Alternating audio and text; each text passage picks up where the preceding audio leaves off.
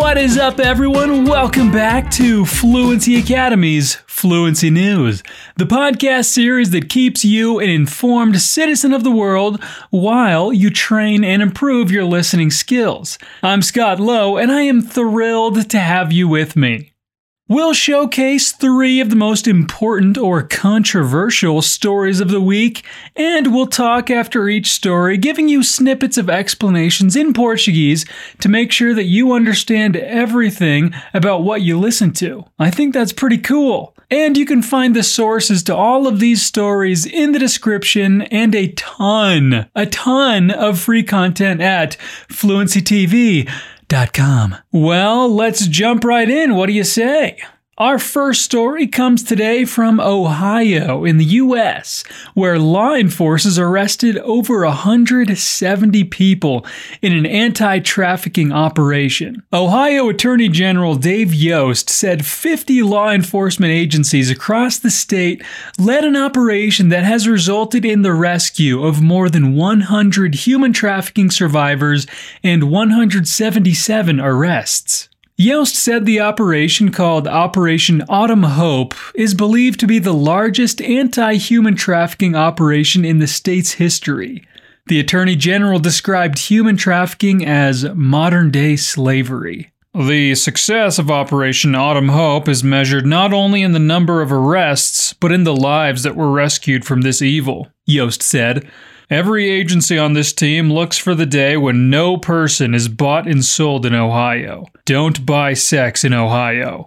The effort was carried out in various parts of the state and had four priorities rescuing victims of human trafficking and referring them to social services, recovering missing and exploited children, catching those seeking to have sex with a minor, and arresting male Johns seeking to buy sex. The sting was part of a multi jurisdictional operation which included U.S. Marshals, Dayton Police, the FBI, and other law enforcement agencies across the state. During the operation, the Central Ohio Human Trafficking Task Force Columbus PACT Unit, and the Cuyahoga County Human Trafficking Task Force rescued 109 human trafficking victims and referred them to social services, the Attorney General's office said. Across southern Ohio, 76 missing and exploited children cases were cleared, including 45 by physical recovery by the U.S. Marshals Service. My thanks to all personnel who have stepped up for this operation, said Peter C. Tobin, U.S. Marshal for the Southern District of Ohio. These are the same personnel who hunt down violent fugitives every day. I'm incredibly proud of them and pleased that they were able to apply those same skills to finding missing children. I know Operation Autumn Hope has made a difference in a lot of young lives. In central Ohio alone, the sting resulted in 50 arrests being made in just three days, investigators said. Guns also were recovered. Yost said human trafficking is not just limited to urban areas and said Ohio's status as the crossroads of America plays a role as well. We have a lot of homegrown human trafficking too. Yost said. It operates in the shadows. Last month, USMS announced that 25 missing and endangered children between the ages of 13 and 18 were recovered in a 20 day mission called Operation Safety Net in Ohio. And less than a week later, USMS announced eight missing children were rescued in a five day rescue operation in the Indianapolis area, and one person was arrested on charges including parental kidnapping. In August, USMS announced that 39 missing children had been recovered in Georgia over a two week mission known as Operation Not Forgotten. The operation led to the rescue of 26 children and the safe location of 13 others.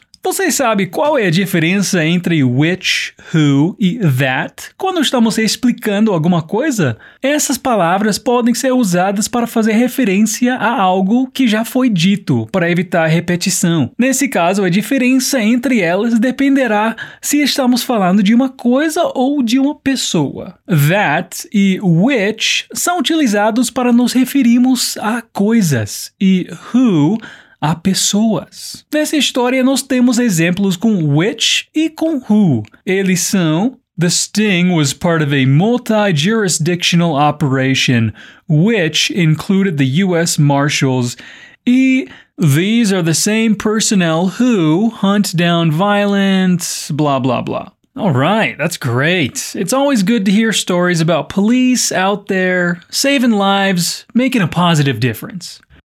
And now, our second story this week comes from Brazil. Hey, you asked for it and we're delivering. Today we're going to talk about Bolsonaro's positioning around the vaccines and possible cures for COVID 19. Brazil's Jair Bolsonaro said on Monday it would be easier and cheaper to invest in a cure for COVID 19 rather than a vaccine. In a clear sign, the president is increasingly positioning himself against inoculation programs. I'll give my personal opinion. Isn't it cheaper and easier to invest in a cure rather than a vaccine? Bolsonaro told supporters outside the presidential palace in Brasilia. Bolsonaro, who caught and recovered from COVID 19 in July, has repeatedly downplayed the gravity of the virus and continues to promote the anti malarial chloroquine as a cure despite mounting evidence it doesn't work. In Brazil, more than 150,000 people have died due to COVID 19, the world's second highest death toll behind the United States. Chloroquine was also heralded by the US President Donald Trump, but has dropped far down the list of potential global treatments for the novel coronavirus as repeated scientific studies failed to find any significant evidence of its effectiveness. I'm an example. I took chloroquine, others took ivermectin, others took Annita. Bolsonaro said also, referring to two broad spectrum anti parasite drugs. Everything indicates that everyone that took one of these three alternatives early on was cured he added, without providing any scientific evidence to support his statement. None of the drugs mentioned by Bolsonaro have been proven to work, and none are authorized for the treatment of COVID 19 in Europe, for example. Bolsonaro's comments come as a political battle heats up between the president and João Doria, the governor of São Paulo, Brazil's most populous and economically advanced state. Doria, who is widely expected to run against Bolsonaro in the 2022 presidential elections, has positioned his state to get early access to China's Sinovac vaccine, which he plans to roll out in a mass inoculation plan by mid December. Bolsonaro said last week that the federal government would not buy the Chinese vaccine, contradicting his own health minister, who had said that the drug would be part of the country's immunization plan plan. Come on, government, get your stuff together. Agora há pouco eu disse que none of the drugs mentioned have been proven to work. Esse have been proven é uma estrutura muito usada na voz passiva. A voz passiva é útil para alguns contextos nos quais o que realmente importa não é quem fez a ação do verbo, mas quem recebeu a ação. Quando falamos em voz ativa e voz passiva, estamos nos referindo à estrutura de frases, ou seja, a ordem das palavras. Frases na active voice, voz ativa, são aquelas em que o sujeito que pratica a ação está em evidência. E já em frases na passive voice, voz passiva, o objeto que recebe a ação é que está em evidência. Aqui significa que a eficácia dos medicamentos não foi comprovada. E é essa parte que é importante, não quem comprovou ou não a eficácia. Entendeu? Wow, what a mess, huh? If we expected the pandemic to bring out the best in people, I think we're all a bit disappointed. Now let's visit Brazil's neighboring country, Chile.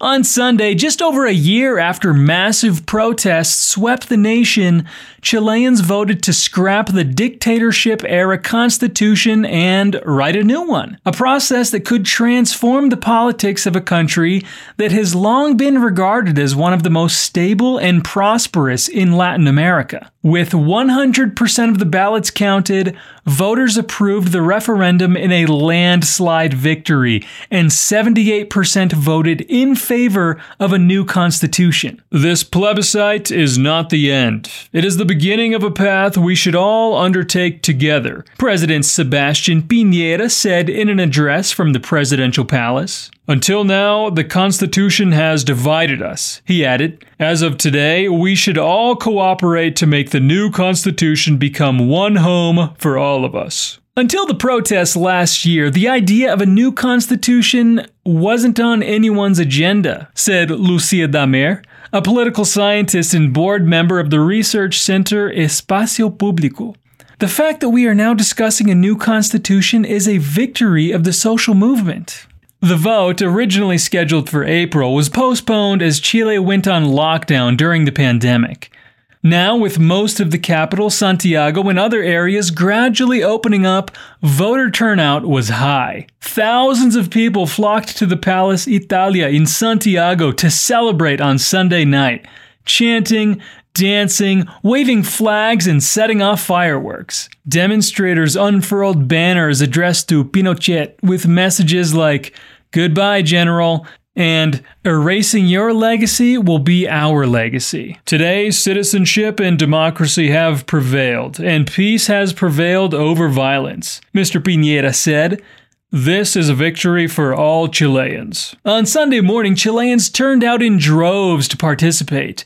Throughout the country, voters in masks ringed block after block in calm, orderly lines. After transitioning to democracy in 1990, Chile's market friendly business environment, framed in part by the Constitution, attracted foreign investment. The country grew consistently and saw poverty go down, but this came at the cost of an acute concentration of wealth and growing inequality. Last year, the United Nations Economic Commission for Latin America estimated that nearly a quarter of total income goes to 1% of Chile's population. To cover the high cost of living, Chileans are greatly indebted. The central bank found last year that on average, nearly three fourths of household income was used to pay debt. The public health care and education systems are in shambles, and meager pensions force most people of retirement age to continue working. Amalia Gomez, 66, barely gets by on $125 monthly pension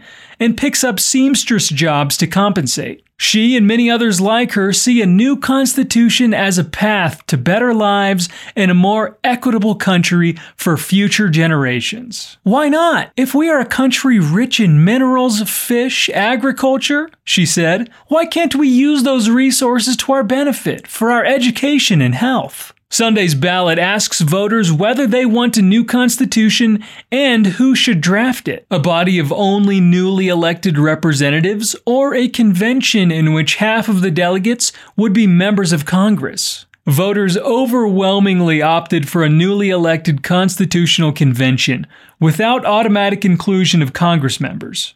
Elections will be held in April to choose the delegates, among whom there must be gender parity. Political factions are still negotiating whether to reserve seats for indigenous delegates. Chileans are now scheduled to vote in 2022 to approve or reject the constitution the convention drafts. A palavra whether significa se e pode ser usada como um sinônimo da palavrinha if.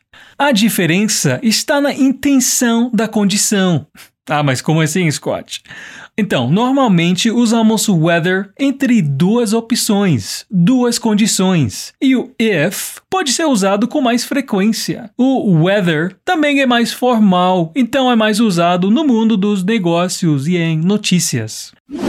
And now, in some great news, when New York's Strand bookstores asked for help, 25,000 online orders flooded in.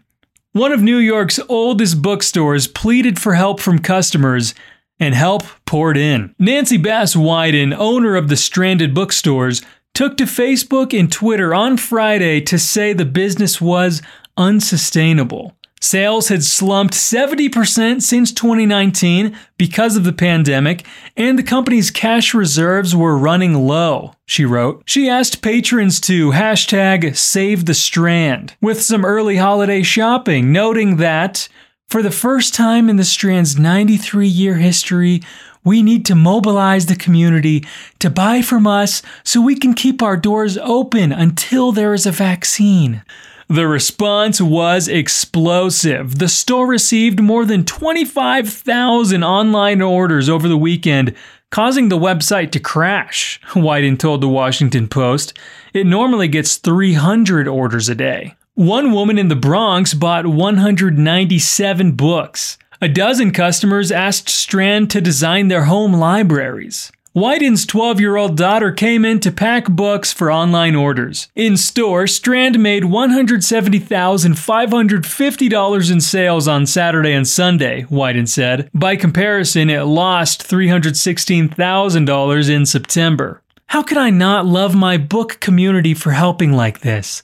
She said in a phone interview. I really don't think that we're just a bookstore.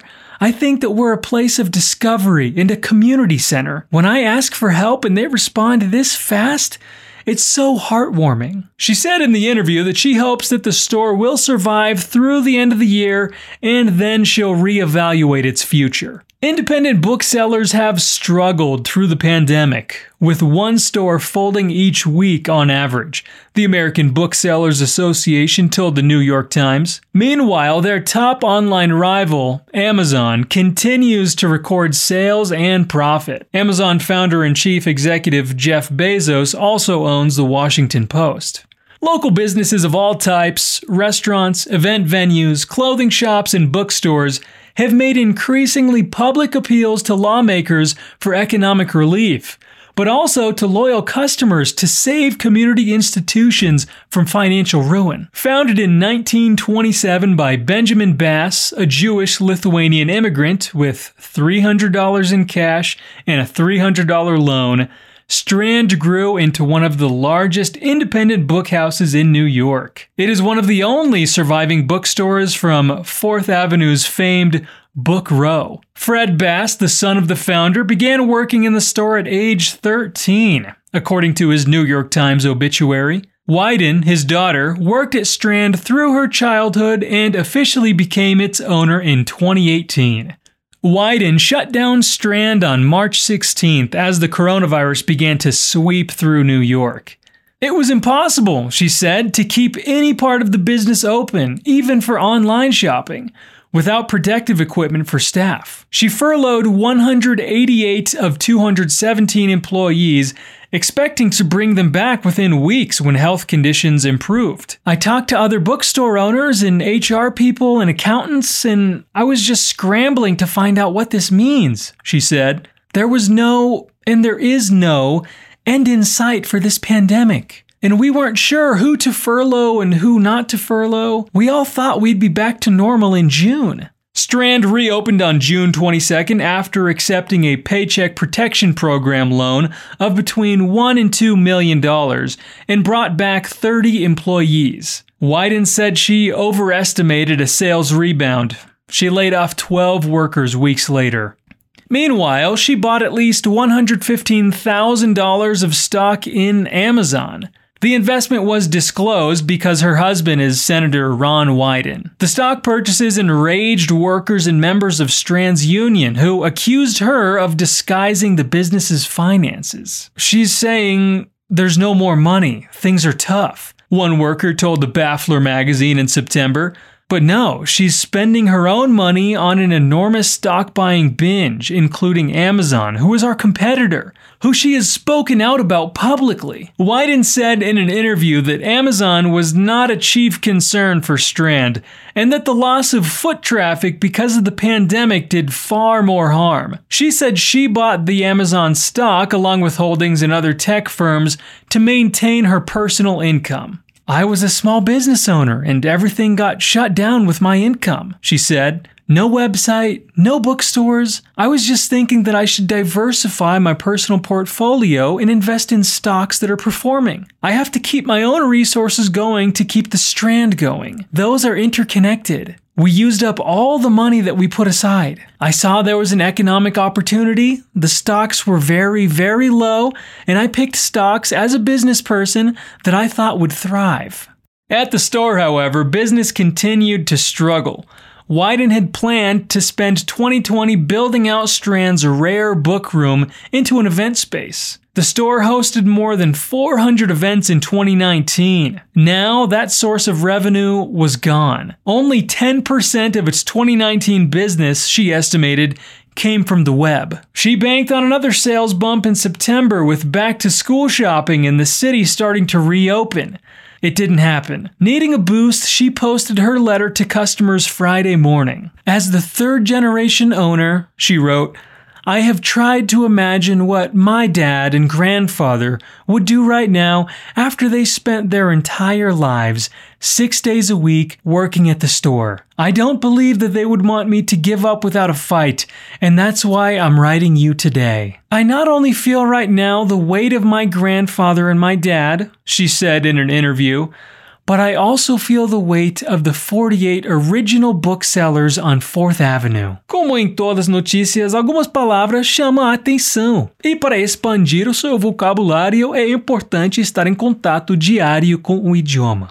E aqui nós temos algumas palavras que você pode não conhecer ainda. A palavra furlough, por exemplo, significa licença, no sentido de se ausentar. Patrons são os patronos. Não, não de Harry Potter, e sim com o significado de clientes. A palavra banked significa depositada. Mas nessa notícia, quando eu disse que she banked on another sales bump, esse banked significa que ela contava, dependia disso. E thrive pode significar florescer, crescer ou, como aqui, pode significar prosperar.